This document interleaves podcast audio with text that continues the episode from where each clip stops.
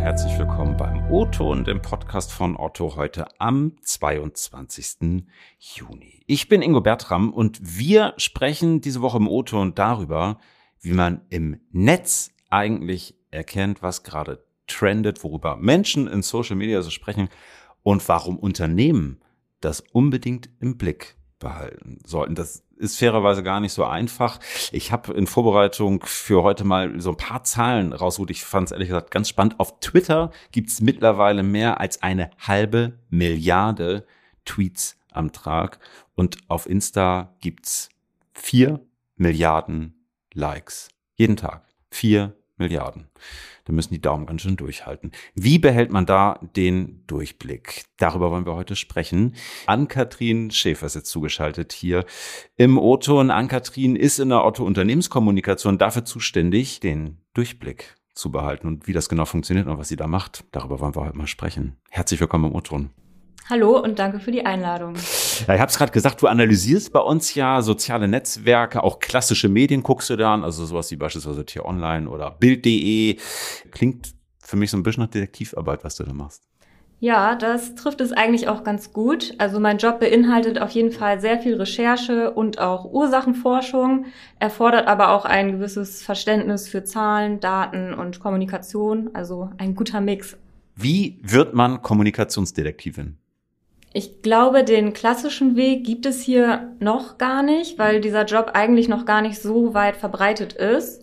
Ähm, ich persönlich bin da eigentlich so reingerutscht. Ich wollte immer was mit Medien machen, habe dann auch was mit Medien studiert und nach meinem Studium erstmal ein Volontariat in der Medienbeobachtung und Analyse gemacht. Dort habe ich dann auch das ganze technische Know-how gelernt, wie zum Beispiel das Erstellen von Suchabfragen, mhm. sogenannten Search Queries und später war ich dann in einer Digital- und Social-Media-Agentur, wo ich eben für Social-Media-Analysen zuständig war und da eben auch tiefer in die Social-Media-Welt eintauchen und verschiedene Tools kennenlernen konnte. Klingt erstmal alles total technisch.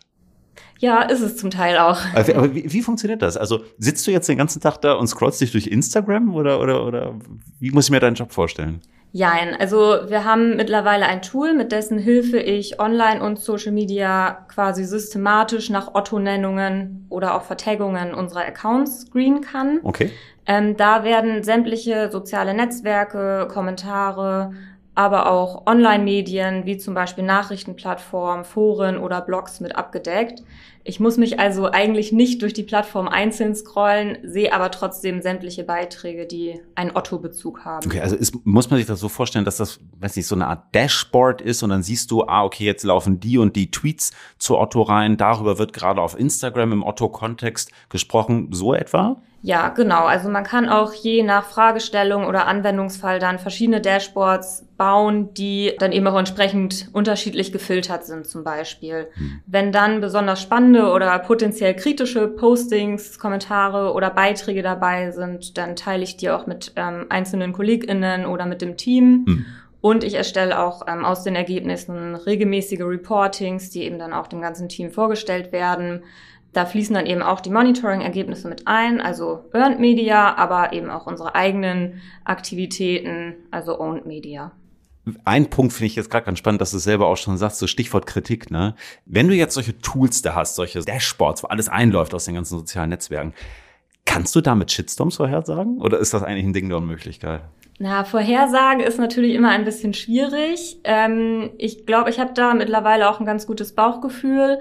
Aber wir haben auf jeden Fall für Otto unterschiedliche potenzielle Krisenthemen definiert, die eben Shitstorm-Potenzial haben und bei denen ich dann eben auch genau hinschaue, wenn es dazu eben Postings oder Artikel gibt.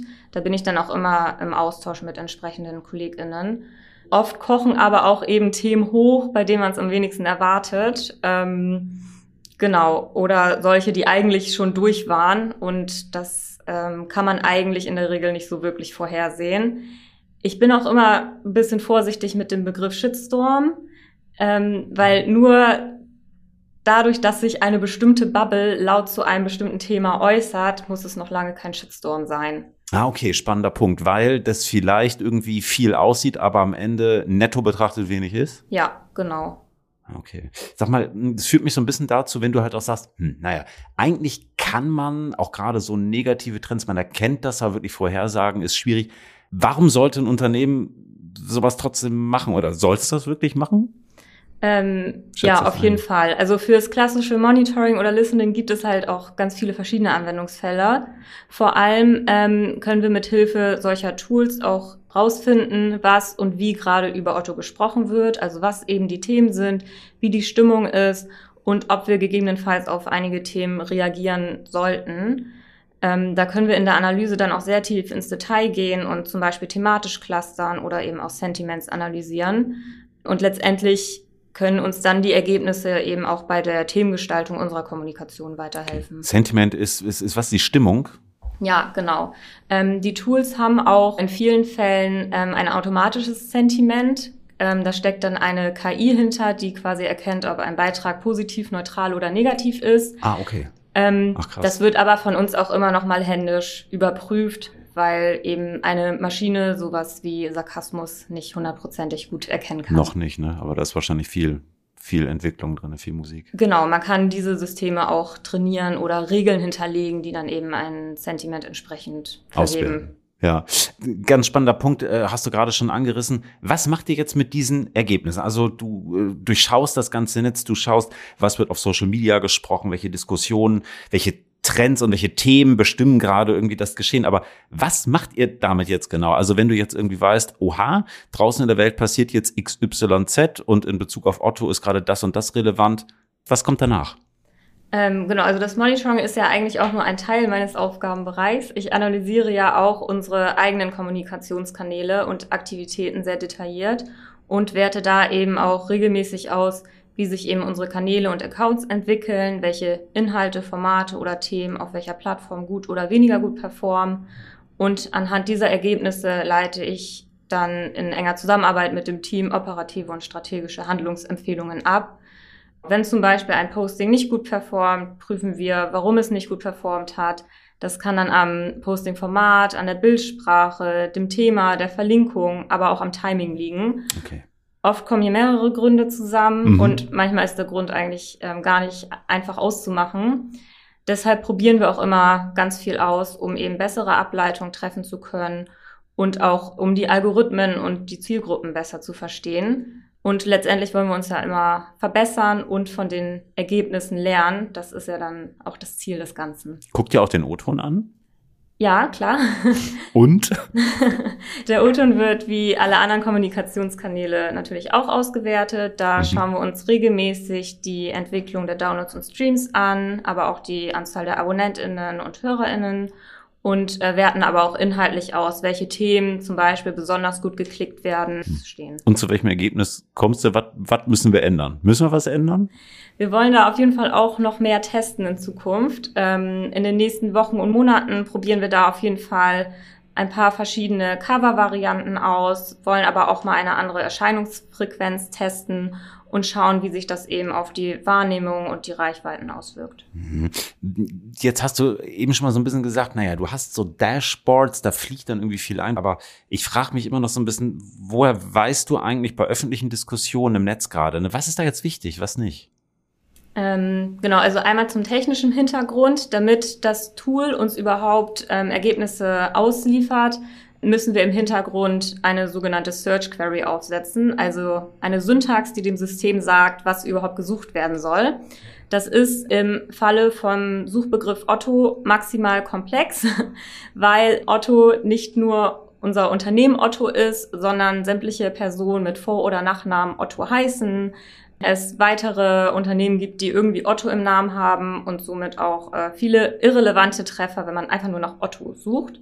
Wenn ich jetzt einfach nach Otto alleine suchen würde, hätte ich wahrscheinlich ein paar Millionen Treffer, von denen über 90 Prozent nicht relevant sind. Deswegen müssen wir das Ganze ja in Verbindung mit anderen Keywords suchen und miteinander verknüpfen, so dass wir dann am Ende relevante Ergebnisse haben und die aber auch immer weiter optimieren, weil immer wieder irgendwelche Personen aufploppen, die Otto heißen, mhm. aber nichts mit uns zu tun haben. Also muss man eigentlich festhalten, ohne eine technische Unterstützung oder wie du auch gerade eben schon mal sagst, ist so zunehmende KI-Unterstützung, könnte man da wahrscheinlich gar keinen Durchblick mehr behalten, oder? Nee, wahrscheinlich nicht, weil wir auch auf den meisten Plattformen gar nicht so ausgereifte Suchfunktionen haben, die uns mhm. wirklich ähm, einfach systematisch die Treffer auflisten, ohne sie in irgendeiner Weise ähm, algorithmusbasiert zu sortieren. Mhm. Und diese Tools, die liefern uns einfach die Ergebnisse, ohne dass da irgendwie ähm, ein Algorithmus quasi nochmal hintersteckt, der uns die mhm. ähm, quasi ja, sortiert.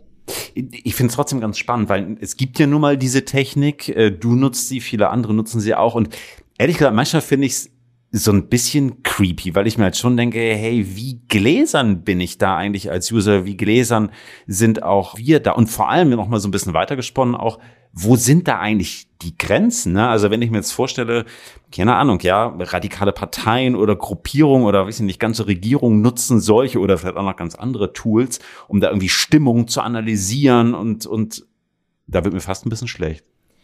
Ähm, da kann ich dich, glaube ich, ein bisschen beruhigen. Ähm, es gibt auf jeden Fall beim Monitoring immer technische und rechtliche Grenzen. Und ähm, rechtliche Grenzen ähm, sind auf jeden Fall dann da, wenn es um personenbezogene Daten geht. Also die dürfen wir ähm, über kein Tool quasi monitoren, weil das einfach vom Gesetz her nicht erlaubt ist. Und ähm, die verschiedenen Plattformen haben auch zwischenzeitlich ihre Schnittstellen so angepasst, dass diese Tools über die offiziellen Schnittstellen gar nicht wirklich die Möglichkeit haben, an personenbezogene Daten zu kommen. Okay. Ich will noch mal so ein bisschen drauf, wir, wenn du gerade das Netz durchforstest, dann wirst du ja leider, muss man sagen, vermutlich auch auf Hasskommentare stoßen, auf äh, Hetze, vielleicht auch Verleumdung. Was passiert dann? Was machst du damit? Ähm, genau, also gerade in sozialen Netzwerken sind natürlich Hetze und Hass ähm, an der Tagesordnung, auf allen Plattformen, auf einigen Plattformen mehr, auf anderen weniger. Ähm, strafrechtlich relevante Beiträge sind zumindest auf unseren Kanälen eher selten. Ähm, wir haben aber auch ähm, zum Beispiel Community Guidelines, anhand derer dann das Social Media Team zum Beispiel bei beleidigenden Kommentaren prüft, ob diese gemeldet oder sogar gelöscht werden müssen. Bei Beiträgen, die außerhalb unserer Kanäle geteilt werden, haben wir oftmals gar nicht so viele Handlungsmöglichkeiten. Okay, okay. Also man kann festhalten, ignoriert wird's nicht. Genau. Genau. Wie kann ich mich vor dir verstecken im Netz? Kann ich mich vor dir verstecken? Sag bitte ja. Wird schwierig. Bisher habe ich fast jeden gefunden, den ich gesucht habe. Ähm, das kommt natürlich immer darauf an, wie aktiv und präsent du selber im Netz bist ja. und ähm, ja auch wie einzigartig dein Name ist, mit dem du da aktiv bist. Ähm, wenn du jetzt einen Allerweltsnamen hast, wie zum Beispiel Otto, dann ist es auf jeden Fall ähm, für Tools schon mal schwieriger, dich zu finden oder ja, mhm. dich als konkrete Person quasi ausfindig zu machen. Ähm, wenn du einen sehr einzigartigen Namen hast und sehr präsent bist, dann geht's wahrscheinlich ein bisschen schneller. Okay, also ich nehme mit für heute, abgesehen davon, dass ich meinen Namen vielleicht nochmal überdenken sollte. Ähm, ja, muss wahrscheinlich jeder von uns sich selbst dann auch nochmal die Frage stellen, ne, wie, was will ich wo wie posten? Sich einfach darüber gewahr sein, dass es Detektivinnen wie dich gibt, die äh, das äh, finden. Ja, sehr spannender Einblick. Äh, lieben Dank, dass du da gewesen bist. Dankeschön. Ja, und äh, liebe Hörerinnen und Hörer, ihr habt es mitbekommen, auch wir im O-Ton werden in den nächsten Wochen und Monaten immer mal wieder so ein bisschen experimentieren. Das werdet ihr vermutlich auch merken. Ähm, wir wollen mal verschiedene Designs ausprobieren, vielleicht auch mal einen anderen Veröffentlichungstakt testen und so weiter und so fort. Also haltet gerne Augen und vor allem Ohren offen. Und ähm, da gilt's dann besonders, schickt uns gerne eine Mail, also entweder direkt an mich, ingo.bertram.otto.de oder kurz per LinkedIn. Wir hören uns nächste Woche Mittwoch wieder. Bis dahin habt eine gute Zeit und ein lieber Kuss aus Hamburg.